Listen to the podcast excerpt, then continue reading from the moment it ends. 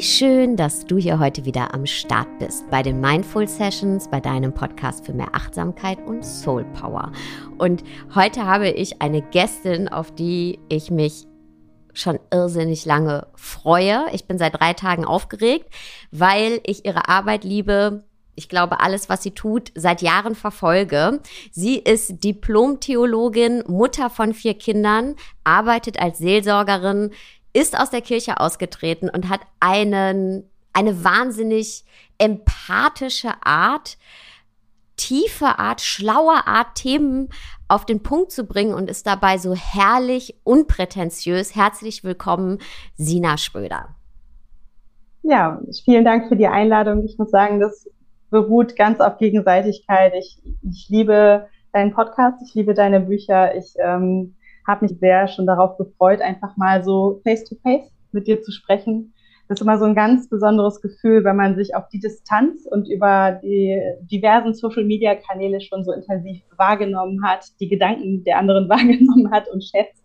Auch ein gewisses Vertrautheitsgefühl natürlich da deswegen auch hat mit den Gedanken eines Menschen, mit dem man sich verbinden kann. Und dann ist es trotzdem nochmal ganz besonders und auch ein bisschen aufregend, plötzlich im Gespräch miteinander zu sein. Das ist für mich auch ein ganz besonderer Moment. Ich danke dir ganz herzlich für die Einladung. Liebe Sina, ich würde gerne dieses Gespräch mit einer Frage eröffnen. Wann hast du dich selbst verloren? Ja, ich glaube, dass Selbstverlust tatsächlich immer auch etwas Prozesshaftes ist. Ähm, unser Leben beginnt damit, dass wir ein Gefühl haben dafür, wer wir selbst sind und wie wir selbst sind. Aber wir leben natürlich als Menschen immer in sozialen Bezügen, in Beziehungen. Und ich glaube, da ist, äh, ist es so, dass wir immer beides erleben, dass wir uns selbst mit dem, was uns ausmacht, eintragen, aber dass wir uns auch im Miteinander mit anderen Menschen immer erleben als Menschen, die anecken, die nicht gut ankommen, negatives Feedback bekommen. Und es ist, glaube ich, immer so, dass es ein Stück Selbsterkenntnis ist in jedem Kontakt, den wir pflegen, aber auch ein Stück weit Selbstverlust, einfach dadurch, dass wir Anteile von uns verstecken, weil wir das Gefühl haben, die kommen nicht gut an oder werden kritisiert. Und das, das bezieht sich auf alle Beziehungen, in die wir hinein geboren werden. Das ähm, beginnt mit der Beziehung zu unseren Eltern, zu unseren Geschwistern, die ersten Freundschaften, die ersten Liebesbeziehungen, ich glaube, überall findet ein Stück weit, weit schleichender Selbstverlust statt, weil wir uns nicht mehr getrauen, uns mit all dem, was uns ausmacht, auch hineinzubegeben in Beziehungen, weil wir das Gefühl haben, das belastet eine Beziehung. Und ich glaube, das dauert immer auch ein, ein ganzes Leben lang, bis man sich wirklich traut, dahin zu kommen, zu sagen, nee, am ehrlichsten sind Beziehungen dort, wo ich mich voll hineingeben kann mit dem, was mich ausmacht, und auch lerne, mein Gegenüber mit dem anzunehmen, was, was, was ihn, was sie ausmacht. Ähm, deswegen ist Selbstverlust, glaube ich, etwas, was mit der Geburt beginnt. Ein Nebeneinander von Selbstsein, Selbstwahrnehmung, Selbstfindung, aber auch immer Selbstverlust. So richtig, so richtig bewusst geworden ist es mir, glaube ich, mit dem Beginn meiner Mutterschaft, weil man in dem Moment, wo man Mutter wird, einfach nochmal konfrontiert ist mit so vielen gesellschaftlichen ähm, Ansprüchen, Erwartungen, mit so vielen Narrativen, die an der, an diesem, an dieser Rolle Mutter hängen, dass ich da wirklich gemerkt habe, ich, ich begebe mich hinein in eine Rolle, wo ich mich selten gefragt habe, wer bin ich da eigentlich? Was für eine Mutter will ich sein? Wie müsste ich sein? Sondern ich habe viele, viele Bücher gelesen. Ich habe mich fortgebildet. Ich wollte es besonders gut machen, richtig machen, richtiger vielleicht auch als meine Eltern. Und das ist, Mutterschaft ist wie so ein Katalysator gewesen. Ich glaube, da war so dieses ähm, nicht mehr ich selbst sein, sondern Rollen entsprechen, sprechen besonders stark, aber der Leidensdruck eben auch besonders groß, sodass ich irgendwann gemerkt habe, nee, so habe ich mir mein Leben doch nicht vorgestellt. Also wenn ich ehrlich bin, versuche ich wirklich alles zu geben, um es ganz gut zu machen, aber fühle mich an manchen Tagen einfach so, so leer und frage mich, war das, war das wirklich das Leben, was ich gewollt habe? Ne? Und ist, hat nichts mit mit der Beziehung zu meinen Kindern zu tun. Also ich habe immer schon die Zeit mit meinen Kindern wahnsinnig genossen, aber ich habe gemerkt, dass ich mich peu à peu immer schlechter damit fühle, weil ich so toll sein wollte als Mama und so sehr das Gefühl hatte, nee, du wirst nicht dem gerecht, was du denkst, wie du sein müsstest. Und dann kam mir so dieser Gedanke, ja, stimmt etwas mit mir nicht? Oder ist es der Anspruch, der eigentlich gerade nicht passt für mich? Hm. Und gerade auch diese, ja, die Rolle als Mutter und das anzusprechen und zu sagen, ich, ich, ich möchte eine gute Mutter sein. Ich liebe meine Kinder und trotzdem stelle ich mir die Frage, bin ich glücklich? Und das als Mutter, als Frau auszusprechen, kostet schon so viel Mut, obwohl es überhaupt nicht müsste, weil wir haben ja verschiedene Rollen und ähm, umso offener wir sind, also was auch für ein tolles Vorbild wir unseren Kindern dann sein können, eben nicht sich nur in Boxen aufhalten zu müssen, nicht nur in Schubladen und Kategorien zu denken und leise vor sich hin zu leiden, sag ich mal, sondern zu sagen, hey, äh, da gibt's so viele Möglichkeiten und so viele Konstellationen, die ich mich entfalten darf, auch eben als Mutter. Und trotzdem ist das erstmal mit, darf ich das überhaupt verbunden? Darf ich das überhaupt sagen? Bin ich jetzt eine schlechte Mutter? Ist ja wahrscheinlich der erste Gedanke, der dann kommt. Hast du den auch gehabt für eine Sekunde? Ja, und vor allem deswegen, weil ich eigentlich eine, was heißt eigentlich, nee, nicht eigentlich, ich habe eine ganz, eine Mama, die ich sehr, sehr, sehr liebe und in ihrer, in ihrer Art immer schon wahnsinnig geschätzt habe. Meine Mama ist, wie das in der Generation üblich war, Hausfrau gewesen, Hausfrau und Mutter, die hat eben ihren Beruf aufgegeben für uns Kinder, ist auch nie wieder in ihren gelernten Beruf zurückgegangen.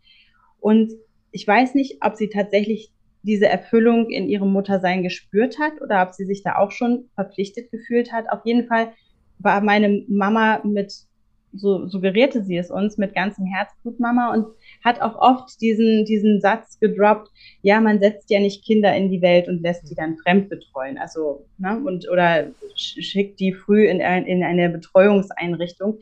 Ähm, meine Mama war immer da. Meine Mama, meine Mama war das auch ganz wichtig, dass sie mittags da war, wenn wir aus der Schule kamen. Sie konnte das nicht verstehen, wenn ein Klassenkameraden nach Hause kam und sich ihr Essen selber warm machen musste. Das war so ihre, ähm, das war so ihr, ihr, ähm, ihr Verständnis von guter Mutterschaft, da zu sein, bei drei Kindern, die zu drei unterschiedlichen Zeiten aus der Schule kommen, dreimal warmes Essen hinzustellen und ganz da zu sein, zuzuhören, uns reden zu lassen.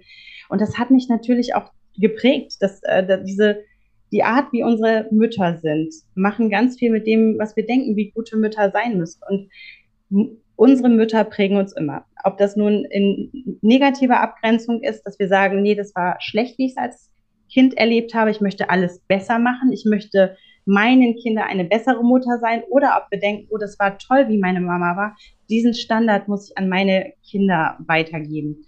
Und obwohl ich immer gedacht hätte, ich bin eine selbstbewusste Frau, ich möchte mich beruflich verwirklichen, ist es einfach so tief prägend gewesen, das Bild meiner Mutter, meine innere Mutter, die ich mit mir herumtrug. Und natürlich ist alles, was von diesem Ideal, was sie, was sie vorgelebt hat, abwich, für mich erstmal so Grund gewesen zu sagen, nee, du machst es vielleicht nicht gut. Ich habe dann auch aus inhaltlichen Gründen, aber sicher auch dadurch, dass ich meiner Mama folgen wollte, in ihre Fußstapfen treten wollte, habe ich eben den, den Beruf, den ich gelernt habe, ich wollte Pastorin werden, an den Nagel gehängt, um erstmal ganz und gar für meine Kinder da sein zu können. Und ähm, ja, also dieser Gedanke, ich mache das nicht gut, der ist in permanent allen Situationen immer wieder da gewesen. Zum einen, weil meine Mama so auf meiner Schulter saß und das gar nicht wollte. Also ich glaube, sie sie fühlt sich da wahrscheinlich gar nicht gut mit, wenn ich jetzt sage, meine Mama ist so, hat, hat mir so Druck gemacht. Ne? Das, das war nicht ihre Absicht. Und natürlich auch ganz viel so die, ich bin sehr schnell so in diese bedürfnisorientierte Erziehungsschiene reingerutscht, die, die auch sehr stark suggeriert, dass man, um Kindern einen guten Start ins Leben bieten zu können, dass man sehr präsent sein muss, dass man da sein muss, dass man die Bedürfnisse der Kinder achten muss, die Angst, Kinder irgendwie zu traumatisieren, wenn man sich falsch verhält, die ist tatsächlich in unserer Muttergeneration wahnsinnig groß. Dieses, ich darf nichts Falsches machen, weil das sonst auf die Psyche meines Kindes negative Auswirkungen hat. Das ähm, spiegeln mir ganz viele Mütter, mit denen ich in Kontakt bin. Ja, und aus diesem Grund ist das tatsächlich auch bei mir, obwohl ich ich würde mich, ich würde mich als selbstbewusste, starke Frau bezeichnen. Ich hätte immer gesagt, ich bin, bin selbstbewusst und ich habe so ein Standing und trotzdem dieses, na, man, man, nach außen ist man so bewusst, so stark, so reflektiert und innerlich nagt so dieses Gefühl von, ah, ich habe es nicht gut gemacht. Ja, kenne ich. Kenne ich sehr gut, kenne ich auch von vielen anderen Müttern, wo man es auch manchmal gar nicht denkt. Und das finde ich, ähm, zeichnet dich eben auch so aus, dass du, ähm, dass du darüber sprichst. Und ich glaube, Muttersein ist so das Fragilste davon, das, was das am, am offensten liegt. Gehen wir mal von Mutterschaft weg, gehen wir mal ähm, zum weiblichen Körper. Damals, ich glaube, nach deiner vierten Geburt hast du dich entschieden und hast mit einem Fotograf, mit dem du befreundet bist, hast du gesagt, okay, ich möchte Aktfotos machen. Und dieser befreundete Fotograf hat dich gefragt, okay, was wünschst du dir denn von den Fotos? Warum möchtest du die machen? Was ist dein Wunsch an die Fotos? Und da hast du gesagt, ich möchte meinen Bauch nicht mehr verstecken. Also ich habe vier Kinder auf die Welt gebracht, zugenommen, abgenommen, die Haut ist faltig, der Bauchnabel sieht auch nicht mehr so niedlich aus, aber ich möchte meinen Bauch, meine Figur so zeigen, wie sie ist, nach vier Kindern, nach einem Leben oder mitten im Leben, in dem ich stehe. Und ich hoffe, dass die Fotos mir dabei helfen, einen liebevollen Blick auf mich selbst zu kreieren. Und das fand ich, es ist so hängen geblieben bei mir, einen liebevollen Blick auf mich selbst. Und du hast die Fotos dann ja auch auf Insta geteilt und äh, hast auch ganz viel Feedback dafür bekommen ähm, weil das eben nicht selbstverständlich ist. Weil nämlich die Rolle der Frau, ähm, ja, die heilige Mutter, ja, aber gleichzeitig auch makellos, am besten ein, ein Körper, der noch nicht gelebt wurde, ja, äh, keine Erfahrung gemacht, also kein Alter, keine Krankheit, keine Schwangerschaften. Ähm, und da kommst du und sagst, so, this is me. Und die Fotos waren ja auch wunderschön, das muss man ja auch dazu sagen. Ähm, aber dass das so eine Welle losgetreten hat, zeigt ja auch, ähm, ey, dass wir so viel machen müssen. An, an uns, an, an unserer Rolle, nicht an uns, sorry, ganz falsch gesagt, sondern an unserer Rolle. Kannst du mal was dazu sagen? Das ist natürlich auch nochmal ein ganz brisantes Thema gewesen. Ich habe ja gerade schon gesagt, ich habe Theologie studiert, ich wollte Pastorin werden. Ich bin dann Mutter geworden, habe aber einen Pastor geheiratet. Mhm. Mittlerweile bin ich getrennt. Ähm, mittlerweile bin ich aus der Kirche ausgetreten. Gerade dieses Thema Aktfotografie hat so in kirchlichen Kreisen schon auch Wellen geschlagen. Und diese kritische Frage, warum macht sie das? Ne? Warum muss sie sich denn im Internet nackt zeigen. Das ist eigentlich so eine aus einer sehr konservativen Richtung eine kritische Anfrage, hinter der aber lustigerweise total viel Sexualisierung des weiblichen Körpers steckt. Ne? Also da habe ich, da habe ich mich auch immer wieder verwehrt und habe gesagt, nee, es hat keinen, diese, diese Frage, was will sie? Dass ich sage, ich, nee, es, es hat keinen Zweck, ich will nicht etwas damit. Ich möchte, das ist nicht Sex Sales, das ist nicht ähm, das ist nicht möglichst viele Klicks generieren, sondern das ist einfach, das ist genau wie alle anderen Fotos auf meinem Instagram-Account, genau wie alle meine Texte, die ich schreibe, ist das ein Stück Selbstoffenbarung, ein Stück Selbstsein, mit dem ich ganz mutig bin. Ne? Ob ich nun einen Text über meine innersten Emotionen schreibe oder ein Foto veröffentliche, auf dem man meinen Bauch sieht, der vier Schwangerschaften durchgemacht hat, das ist eigentlich immer das Gleiche. Das bin einfach ich.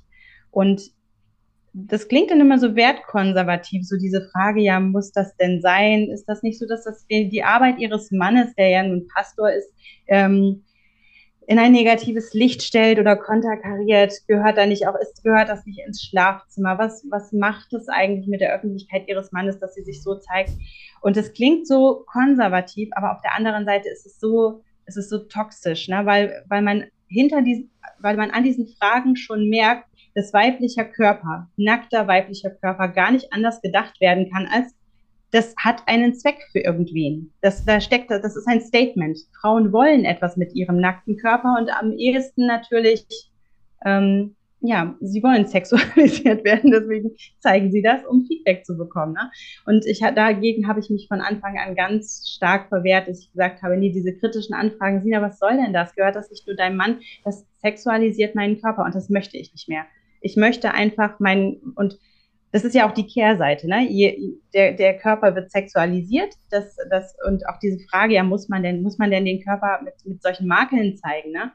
Ähm, das ist ja dann ein doppelter Affront gegen meinen Körper, der nur als Sexobjekt gedacht werden kann, aber auf der anderen Seite nur dann als Sexobjekt gedacht werden kann, wenn überhaupt, dann halt nur ein perfekter Körper. Den, das, das sehen wir immer wieder in Illustrierten, in der Werbung. Ähm, ne? ein, ein perfekter weiblicher Körper nach, nach ähm, Schönheitsstandards, der wird dann noch gerade toleriert, wenn sich da jemand nackt zeigt. Ähm, ja, und das, da, da wollte ich mich immer schon gegen verwehren, weil es einfach für mich ganz wichtig ist, beides zu betonen. Der weibliche, die, die, der weibliche Körper, Nacktheit, das hat keinen Zweck, sondern das hat einfach einen Selbstzweck. Das bin, das bin ich. Ja, und das gehört zu meinem, meinem Learning in Selbstliebe dazu, mich in meiner Ganzheit lieb zu haben. Und auf der anderen Seite möchte ich mich dagegen verwehren, dass wir weiterhin einfach uns Augen prägen lassen durch, durch Schönheitsideale. Ich sage mal, das ist ein, dieses, diese Schönheitsideale, die Vorstellung von dem perfekten weiblichen Körper, das ist nicht ein, ein, nichts anderes als ein visueller Glaubenssatz. Wir bekommen das so oft vor Augen gemalt, dass wir es als normal empfinden. Nicht deswegen, weil das schöner wäre oder weil das tatsächlich idealer wäre, sondern wenn dir das immer wieder vor Augen gemalt wird, wenn du es immer wieder siehst, verbunden mit, das ist schön, das ist das Ideal, dann glaubst du ja irgendwann, was du siehst. Ne? Das ist ja, das ist ja einfach nur eine falsche Verschaltung meiner Synapsen, dass ich tatsächlich davon ausgehe, dass ein, dass, es, dass ein perfekter Körper überhaupt existiert und dass wir alle diesen perfekten Körper nachstreben müssen. Ich hoffe und ich glaube, und da, da möchte ich auch zu beitragen durch solche Fotos, dass irgendwann das tatsächlich normal ist, dass alle Körperformen gezeigt werden, gesehen werden, nicht mehr bewertet werden und tatsächlich diese Vorstellung eines existierenden Ideals einer Vergangenheit angehören, die wir nur noch belächeln. Das mhm. würde ich mir für meine Kinder oder mindestens für meine Enkelkinder wünschen, dass man irgendwann zurückschaut und denkt, Mensch, damals in den 2000er Jahren ist man davon ausgegangen, es gäbe ein Schönheitsideal. Könnt ihr euch das vorstellen? Hahaha. das wäre das wär toll, ja. Und das sind doch wirklich mal die perfekten Worte für den perfekten Abschluss des ersten Teils unseres Gespräches. Und den zweiten Teil vom Interview mit Sina kannst du dir nächste Woche hier in den Mindful Sessions anhören. Und ich glaube, das dürfen wir schon mal verraten. Da wird Sina unter anderem darüber sprechen, wie sie nach der Trennung von ihrem Mann aus dem gemeinsamen Haus ausgezogen ist, neue Räume für sich gestaltet hat und sie trotzdem oder vielleicht gerade deshalb eine intakte Familie sind. Und bis dahin wünschen Sina und ich dir jetzt erstmal einen wunderschönen Tagabend, wo auch immer du gerade bist.